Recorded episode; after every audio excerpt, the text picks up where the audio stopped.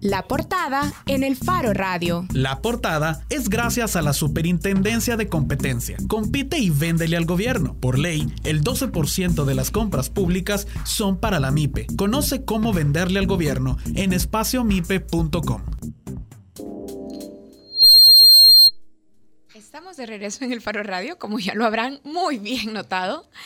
Hoy vamos a hablar sobre Nuestro Tiempo. Nuestro Tiempo es un nuevo partido político en formación, presidido por el exdiputado de Arena, Johnny Wright Sol, que como recordaremos, estuvo un periodo en la Asamblea Legislativa nada más y ese periodo estuvo marcado por serias discusiones que salieron a la luz pública con el partido político que lo había llevado a la Asamblea Legislativa.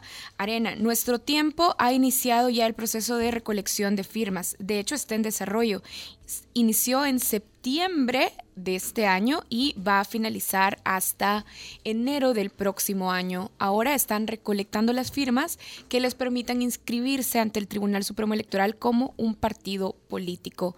Y ahora está con nosotros Aida Betancourt, directora de alianzas y proyectos de nuestro tiempo.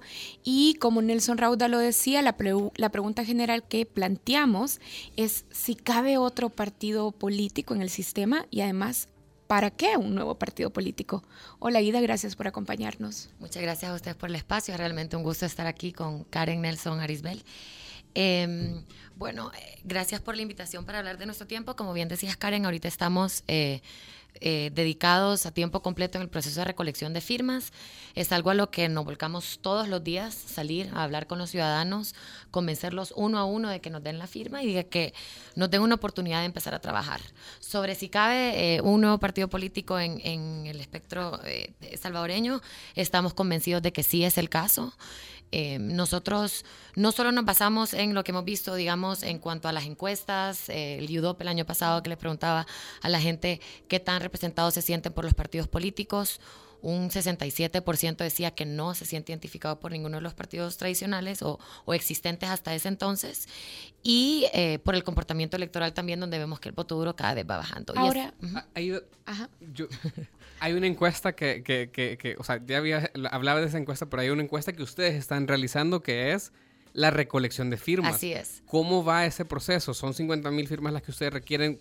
Eh, ¿Y qué se han dado cuenta en ese proceso? O sea, eh, se nota a la hora de salir a pedir las firmas el desencanto de las personas. ¿Les cuesta que las personas les den las firmas? ¿Y cuántas llevan? Ese era justamente eh, el punto al que quería llegar. Nosotros, la calle es lo que más nos ha servido para confirmar que efectivamente sí cabe y es, no solo cabe, sino es necesaria una nueva alternativa. Nos encontramos de todo, ¿verdad? Porque realmente hemos estado en este proceso por un pues, poquito más de dos meses.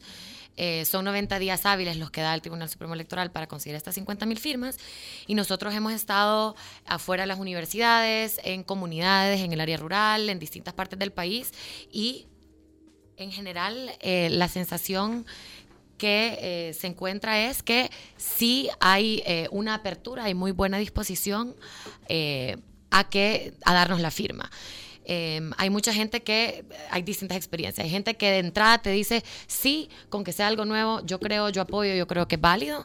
Hay gente que te hace más preguntas, pero en general sí hay un, sentimiento o una impresión de hartazgo con, con, lo que tenemos, de desencanto con la clase política actual.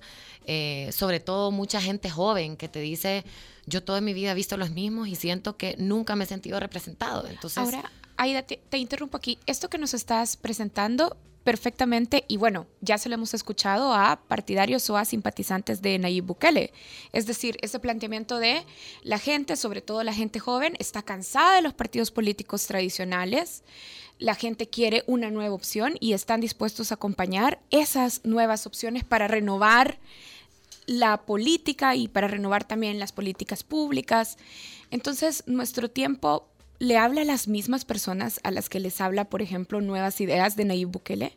Yo creo que es normal que, que, haya coincidencia en cuanto a lo que nosotros vimos y la razón por la cual decidimos dar este paso y crear esta nueva alternativa. Al final, eh, creo que para todos es evidente este desencanto, este hartazgo, pero nosotros eh, no quisiéramos compararnos con ninguno de los partidos que se están creando o fueron creados recientemente. Pero sí que parten del mismo diagnóstico, decís, del mismo diagnóstico que hace nuevas ideas. Sí, efectivamente creo que todos hemos visto que hay, que hay un desencanto, que las nuevas generaciones no se sienten identificadas. Nosotros lo que hemos decidido es una forma de hacer las cosas para constituir nuestro partido eh, en la cual nos tomamos el tiempo de salir a las comunidades, de hablar con la gente para tener, digamos, un proyecto político construido de cara al 2021 que pueda eh, llegar bien preparado y, con unas bases bien sólidas eh, en el territorio y, teniendo, digamos, una sintonía con la ciudadanía. Llegar bien preparado a las elecciones legislativas y municipales de 2021. 2021. ¿Qué metas específicas se están planteando para esas elecciones? Ahorita, como estamos todavía en el proceso de, de recolección de firmas, estamos bien enfocados en eso, lo que sí hemos notado es eh, la necesidad en ciertas partes del país de ir creando, y estamos ya creando cuando vamos a un lugar, por ejemplo, a recolectar las firmas, que la gente nos da la firma, se nos acerca y nos dice cómo puedo apoyar, cómo puedo involucrarme más. Y aunque nosotros el proceso de afiliación empieza hasta después de haberse eh, inscrito como partido político ante el TSE, Em, ya es importante que también vayamos identificando dónde vamos a tener esos apoyos en el territorio. Y para nosotros también es valioso que esta gente se nos acerque. ¿Y cuántas firmas llevan? Ahorita no te sabría dar un número exacto, vamos bien con las metas diarias que tenemos. Eh, como decía bien Karen al principio, eh, tenemos hasta principios de enero para recolectar estas 50 mil firmas. Estamos contentos sobre todo porque hemos eh, encontrado una buena recepción y creemos que la gente en general está abierta a dar la firma, está abierta a apoyar una nueva plataforma. ¿Y en porcentaje como están como al 30, al 25? Eh, no, tampoco, no te sabría decir, esto es algo que como va cambiando todos los días, hay días donde vamos al territorio y se hacen actividades donde se recolectan más firmas, otros días donde estamos aquí, somos varios equipos y somos más de 40 personas que estamos en esta actividad todos los días, pero, pero sí estamos pero no tienen un control central de cuántas firmas han recopilado, han logrado recolectar, digamos, o recoger hasta ahora. Sí, pero no tengo yo, digamos, acceso a ese dato ahorita para darte una cifra exacta. Quisiera que por respeto fuera una cifra exacta y no un aproximado, pero estamos confiados de que vamos bien con el ritmo, con las cifras y sobre todo con la experiencia que vamos teniendo eh, en el territorio con cada persona con la que platicamos. Nos decías al principio que ustedes toman la decisión, digamos, de crear un, un, un proyecto y lo que no oyendo las entrevistas que ustedes han, estado dando también en otros medios, eh, la fórmula con la que se definen es centro humanista, que es algo un poco etéreo, que en, lo que queremos ahondar en, cómo se come el, centro humanismo. Porque lo que yo tengo claro, o, lo que yo no puedo dejar de pensar en, al ver nuestro tiempo, es ver a Johnny Wright, es ver a Gaby Trigueros, a vos, a Andy, eh, gente que viene de un intento de renovación de arena que, fracasó, pues que terminó con la salida abrupta de Andy y de un sector de la juventud eh, de Arena. Entonces, mi, pregunta es, vaya, ¿la renovación que, no vimos en Arena se va a materializar en nuestro tiempo?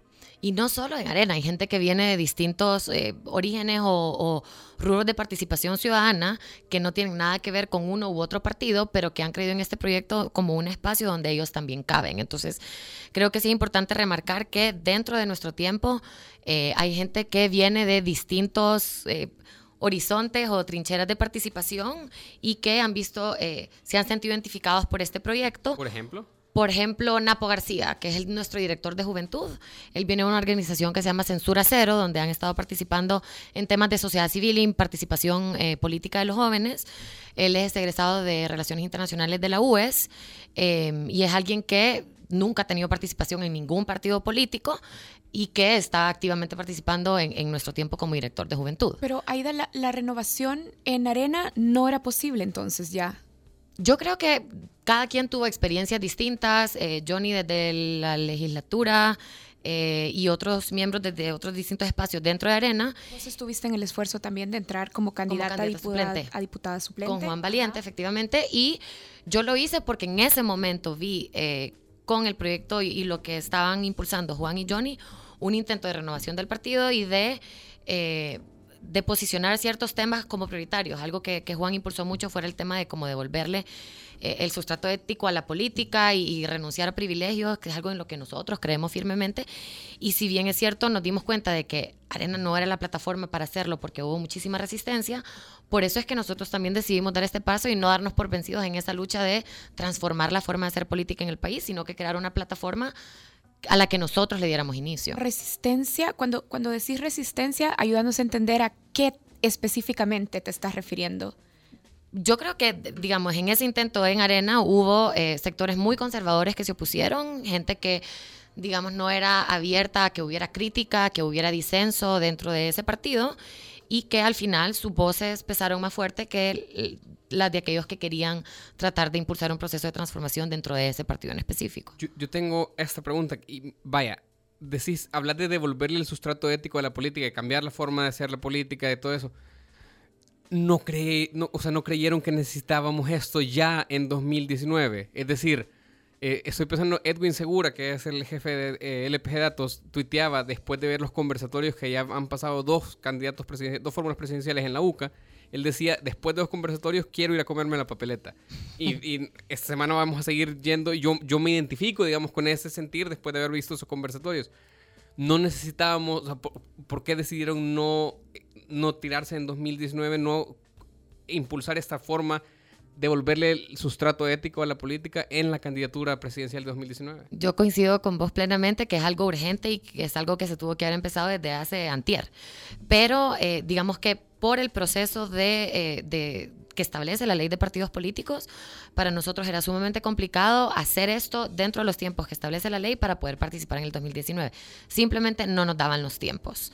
Sí nos hubiera gustado, eh, digamos, empezar con este intento antes y nos hubiera gustado también que el proceso fuera más ágil. Eh, pero no lo es y nosotros queremos ser sumamente respetuosos de ese, de ese proceso y al final de cuentas también creemos que eh, el hecho de no tener un candidato en 2019 no implica no poder incidir de otra forma o no poder posicionar los temas en agenda que como ciudadanos, también nosotros, que próximamente vamos a ser un partido político, pero como ciudadanos ahorita queremos ver de parte de los candidatos y de parte de los partidos que actualmente existen y que están participando.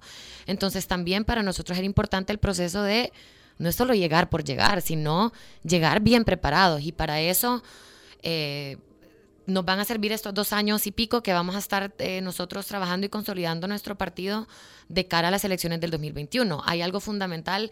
Si nosotros queremos cambiar la forma de hacer política, también tenemos que encontrar personas idóneas que entren por las razones correctas, es decir, llegar a la política a servir, no a buscar proteger sus propios intereses y eso también va a tomar tiempo. Entonces preferimos tomarnos el tiempo de hacer esto, hacer el proceso de recolección de firmas, tomarnos el tiempo de escuchar, de tomarnos estos 90 días hábiles para ir a la calle, hablar con la gente como les contaba y de trabajar, uno, en propuestas viables, concretas, aterrizadas, que realmente respondan a las necesidades que vamos a haber identificado en estos años de trabajo territorial, pero además... Eh, los liderazgos que vamos a llevar a la función pública. Y eso para nosotros es fundamental. Aida, ya decías que les hubiera gustado entrar en la competencia electoral en 2019.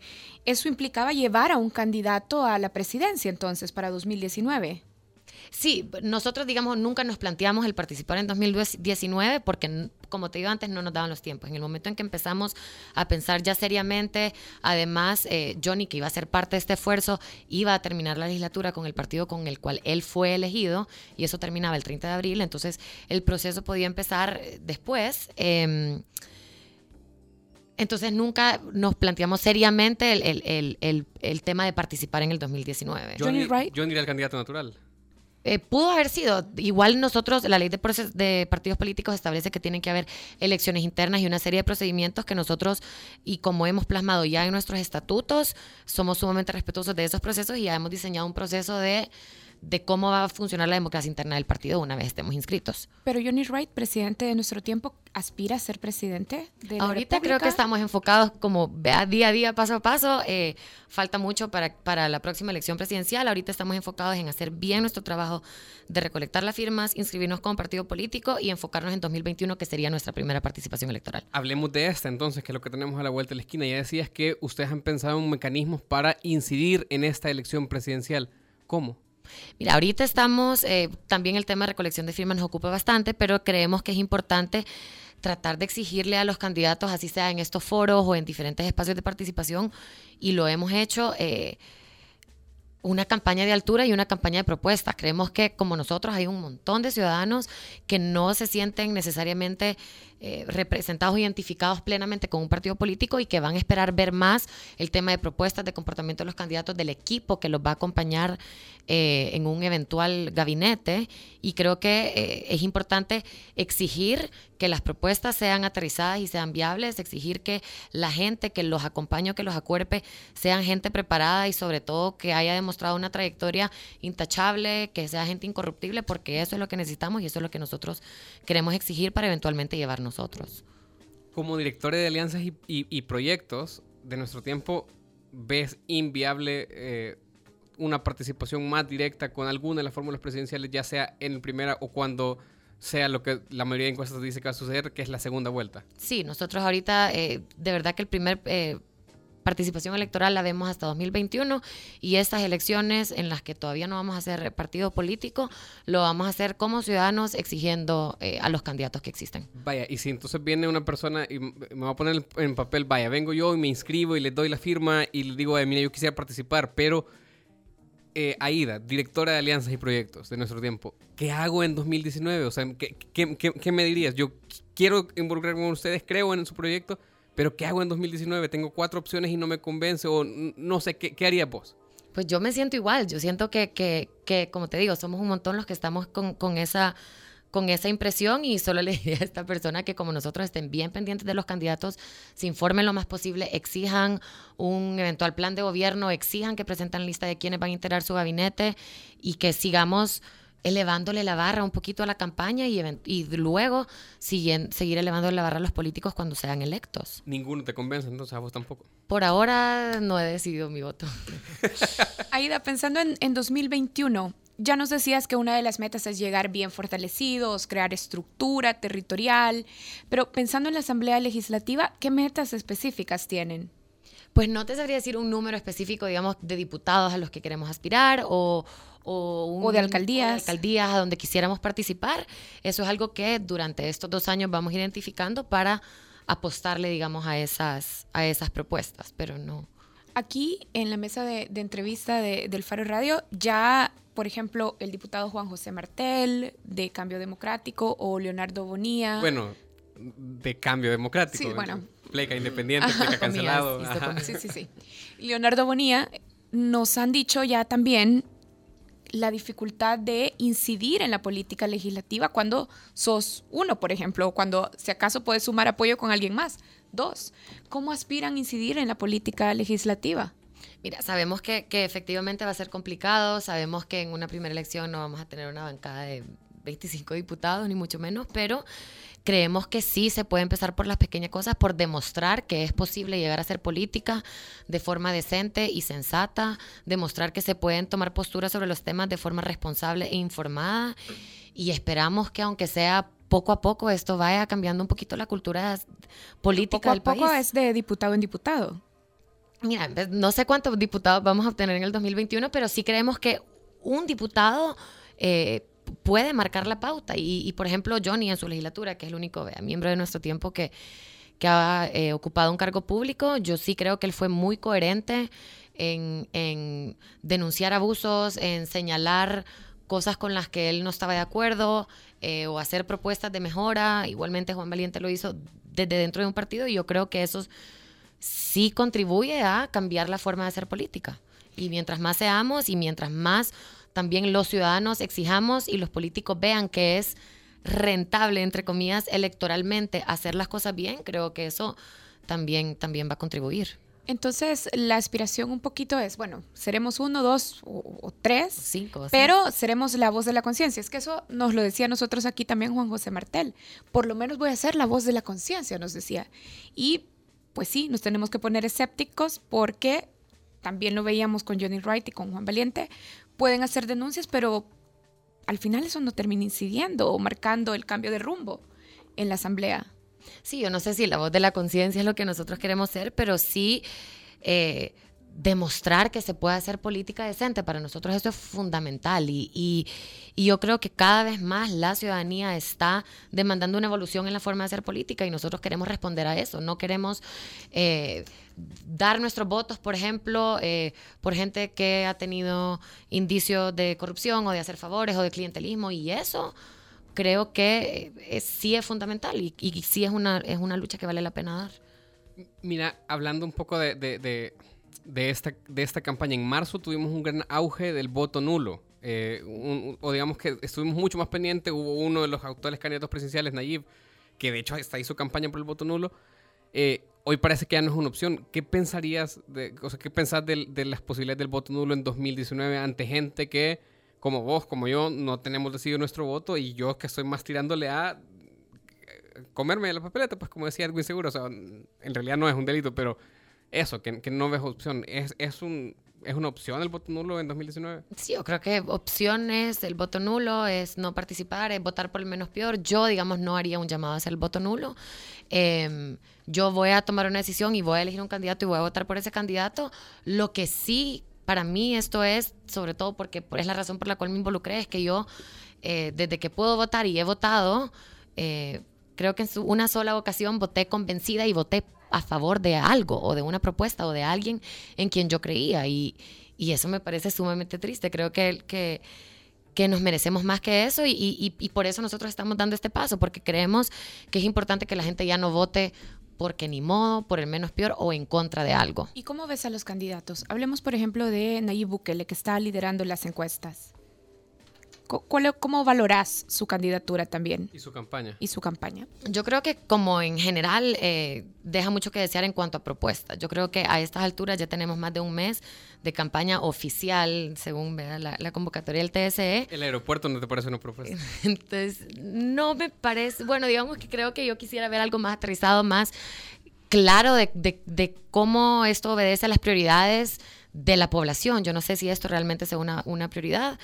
Eh, y, quisiera ver mucho más de propuestas concretas y de un debate de altura. Creo que eso es algo que a mí me parece lamentable que hemos visto en esta campaña desde antes de que empezara oficialmente, que es los ataques, el desprestigio, el, la degradación personal de los candidatos y eso me parece lamentable porque, porque como ciudadanos debemos exigir más y los candidatos deberían de darnos más. Eh, en cuanto a, cosas concretas. Yo creo que, por ejemplo, ahorita hay un tema eh, del que todos estamos hablando, que es la, elección de, magistrados, donde los candidatos también deberían de dar un mensaje contundente acerca de qué esperan ellos eh, de sus partidos y, y, de cuáles son sus prioridades en cuanto a la elección de los magistrados de de la Corte Suprema de Justicia, que es algo fundamental y que vamos a tener por nueve años. ¿Y a Carlos Calleja cómo lo evalúas? ¿Cómo evalúas su construcción de plan de, de gobierno? Ya nos decías, Nayib Bukele le hacen falta propuestas y quisiera que haga una campaña de altura. ¿Y Carlos Calleja? Yo creo que en general ese sería mi comentario respecto a todos los candidatos. Yo creo que a estas alturas estamos a dos meses, digamos, ya de lo que nos queda de, de campaña. Eh, y a estas alturas yo hubiera querido ver propuestas mucho más aterrizadas. Eh, como les repito, me interesaría ver también quiénes los van a acompañar. Eh, y creo que los partidos también eh, que llevan a estos candidatos deben ser mucho más contundentes y tener un mensaje unificado con sus candidatos. Si hay candidatos que hablan de luchar contra la corrupción, entonces los partidos tienen que dar ese mismo paso para que haya una coherencia entre la fórmula y el partido que lo lleva, el vehículo que lo lleva. Y eso no creo que lo estemos viendo. Yo tampoco creo que lo estemos viendo. Vaya, ustedes han pensado en escenarios postelectorales en términos de si gana Arena, se consolida una derecha que parecía acabada si ganan en 2019 y eso piensan si los debilitaría o de igual forma si gana Nayib se consolida no solo nuevas ideas como nuevo partido sino gana como partido oficial.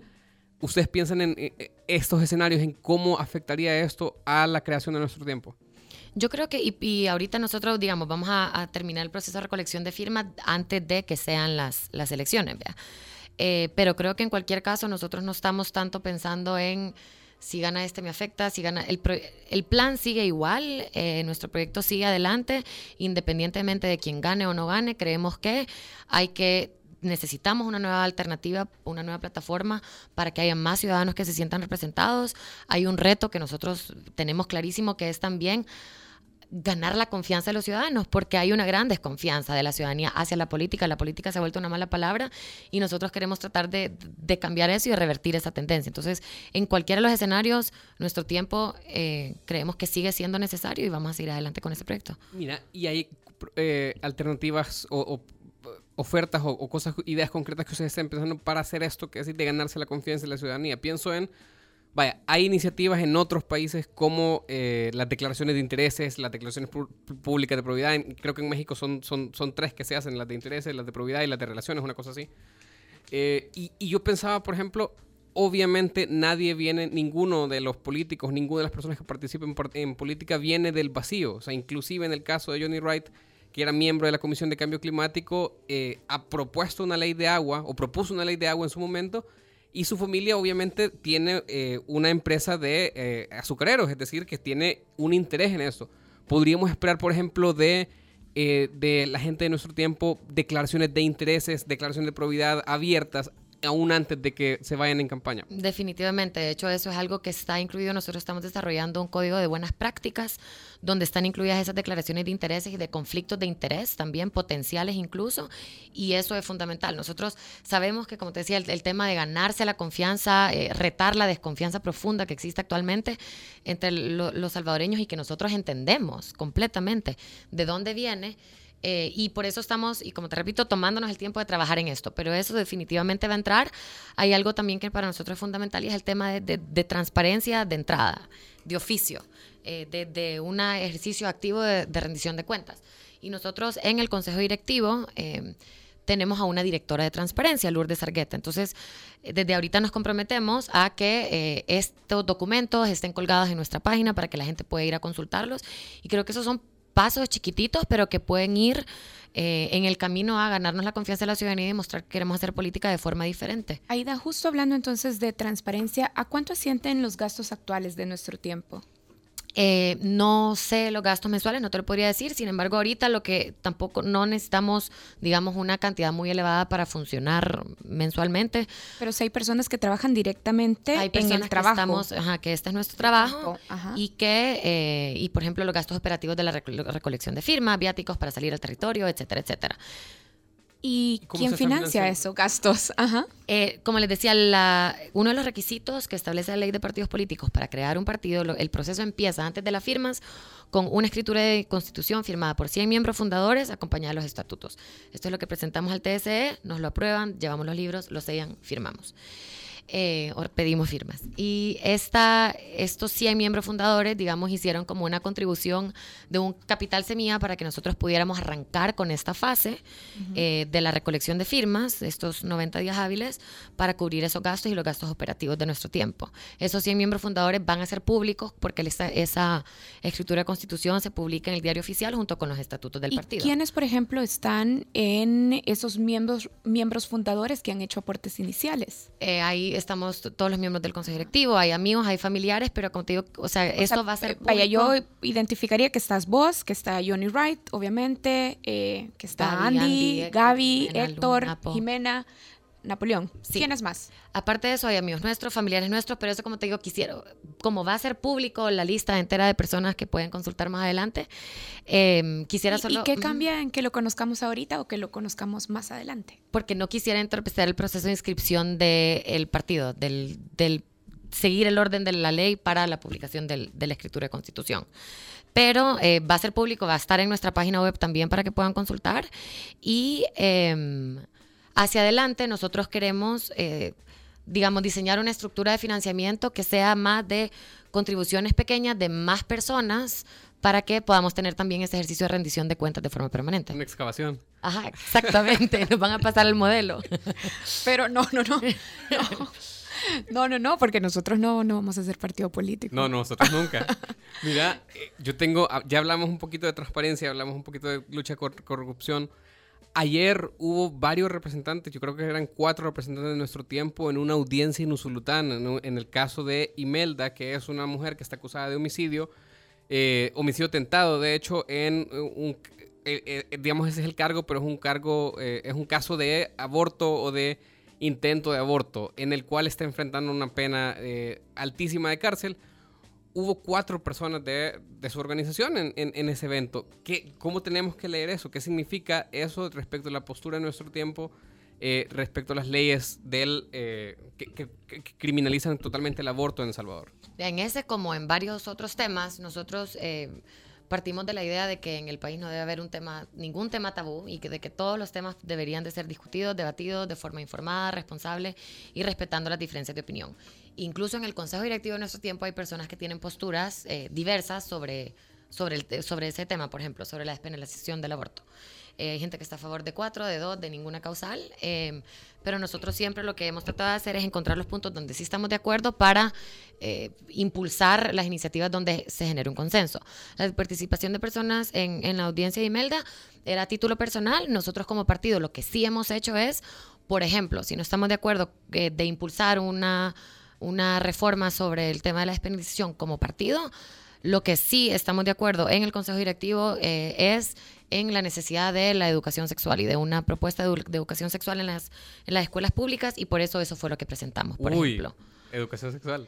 Sí, a mí también me sorprende, pero aquí hemos visto que también la gente quiere polemizar ese tema y que se, se polemiza, se radicaliza, se habla de ideología de género y se saca cualquier tipo de fantasmas. Y, y nosotros estamos convencidos de que la educación no puede ser un privilegio y de que el tema de embarazo adolescente es eh, un tema de salud pública que tenemos que eh, tratar de resolver de forma contundente. Bien, bueno, Aida, gracias por habernos acompañado ahora. Tenemos 700 mil preguntas más, pero no tenemos tiempo. No, quedémonos. bueno, ahora nos acompañó Aida Betancourt, directora de Alianzas y Proyectos de Nuestro Tiempo. Gracias, Aida. Gracias a ustedes, siempre es un gusto verlos y platicar. Gracias. Bueno, nosotros hacemos una pausa y ya regresamos en el Faro Radio.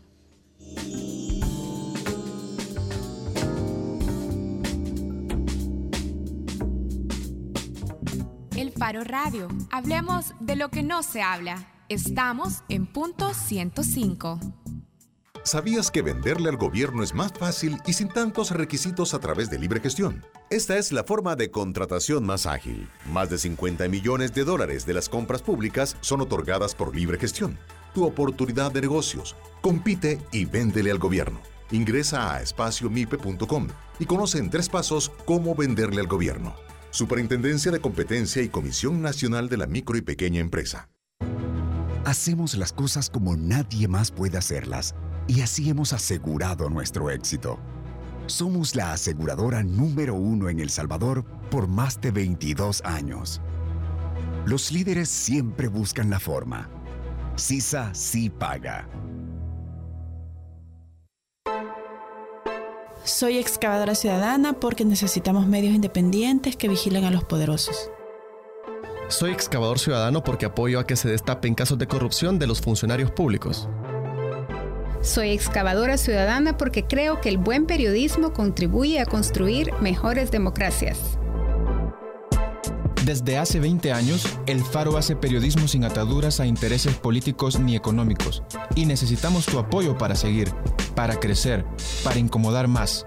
Únete a la excavación ciudadana y ayúdanos a hacer más periodismo investigativo. Entra a excavación.elfaro.net. El Faro, 20 años haciendo periodismo independiente.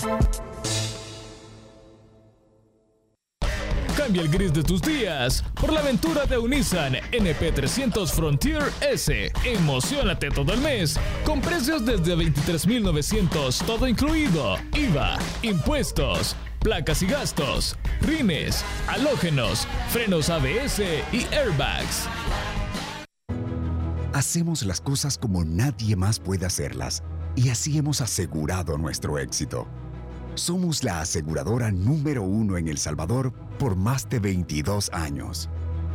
Los líderes siempre buscan la forma. CISA sí paga. El verdadero Black Week está en Internet.